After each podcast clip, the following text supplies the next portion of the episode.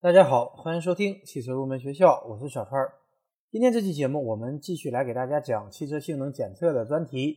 因为在我们用车的过程中，如果汽车出现了故障，送到 4S 店或者修理厂，他们会进行各种各样的检测项目。那么这些检测项目都是做什么的？又是如何做的？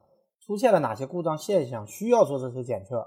我们都会放在这个专题当中来给大家进行讲解。今天这期节目，我们来给大家介绍一下机油压力的检测。发动机润滑系统的基本任务就是将润滑油不断的供给给各零部件的摩擦表面，减少零件的摩擦和磨损。润滑系统的技术状况对于发动机正常工作、延长使用寿命是有着特别重要的作用。而润滑系统技术状况的好坏，通常我们可以通过机油压力的变化、机油消耗量和机油的品质检测来进行判断。首先，我们来说一下机油压力的检测。发动机机油压力的高低，首先取决于润滑系统的技术状况，比方说机油泵的性能、限压阀的调整等等。当机油泵由于磨损导致泵油能力下降时，会引起机油压力下降；而当限压阀的调整不当时，也会导致机油压力失准。另外，机油压力还与机油的品质和机油的温度粘度有关。当机油粘度低、温度高时，机油压力变小。反之则油压升高，机油压力还与曲轴主轴承、连杆轴承和凸轮轴轴承的间隙有关。随着发动机使用时间的增长，由于轴承磨损，使得轴承的间隙变大，所以轴承间隙处机油泄漏量也增大，导致机油压力下降。因此呢，机油的压力也常常作为诊断相关轴承间隙的重要参数。当润滑系统的技术状况是良好的。机油压力降低主要是由曲轴主轴颈和连杆轴颈磨损严重导致间隙过大而引起的。实验表明，曲轴主轴承间隙每增加0.01毫米时，机油压力大约降低0.01兆帕。所以说，为了让摩擦副得到可靠的润滑，应该使润滑系统的机油压力高于某一个最低压力值，以保证向摩擦表面。不断的提供给润滑油。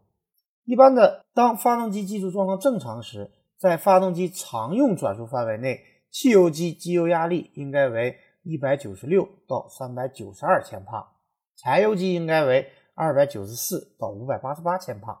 如果发动机在中等转速下的机油压力低于了一百四十七千帕，怠速时低于四十九千帕，就应该让发动机停止运转。并且检查润滑系统，避免因为润滑不良而造成零部件磨损加剧，从而导致发动机损坏。检测润滑系统的机油压力有两种方法，一种呢是利用汽车仪表盘上的机油压力表，直接从机油压力表上读出机油压力；二是利用专用的检验油压表，利用汽车仪表盘上的机油压力表，可直接从机油压力表上读出机油压力，但是。机油压力表和其油压传感器不能保证必要的测量精度，在定期检测时，应该采用专用的检验油压表。检测的方法是这样的：拆下发动机润滑油道上的油压传感器，装上油压表，然后启动发动机，使其在规定的转速下运转。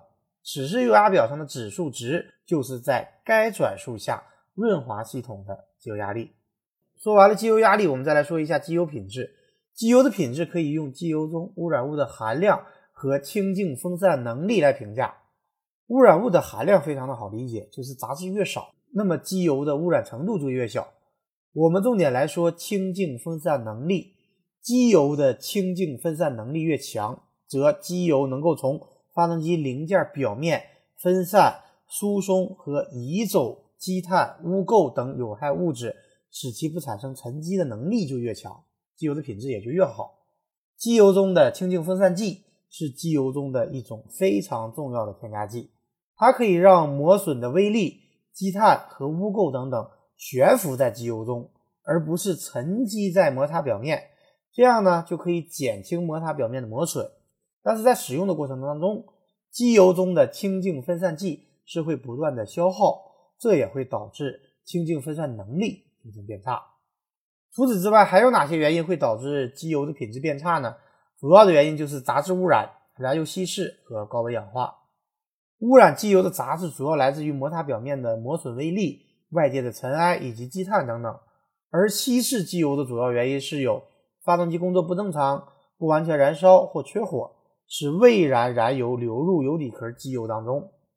高温氧化的主要原因是发动机工作过程中产生的高温，特别是当发动机气缸活塞组磨损严重、间隙增大，在燃烧形成有高温高压气体窜入曲轴箱时。会加剧机油的氧化，会生成氧化产物和氧化聚合物，而使机油变质。而不论是哪种原因导致的机油变质变坏，都会使得发动机的润滑变差、磨损加剧，甚至引起严重的机械故障。所以，定期换机油，换适合自己汽车的机油是很重要的。好的，以上就是本期节目的全部内容。感谢大家收听今天的汽车入门学校，我们下期节目再会。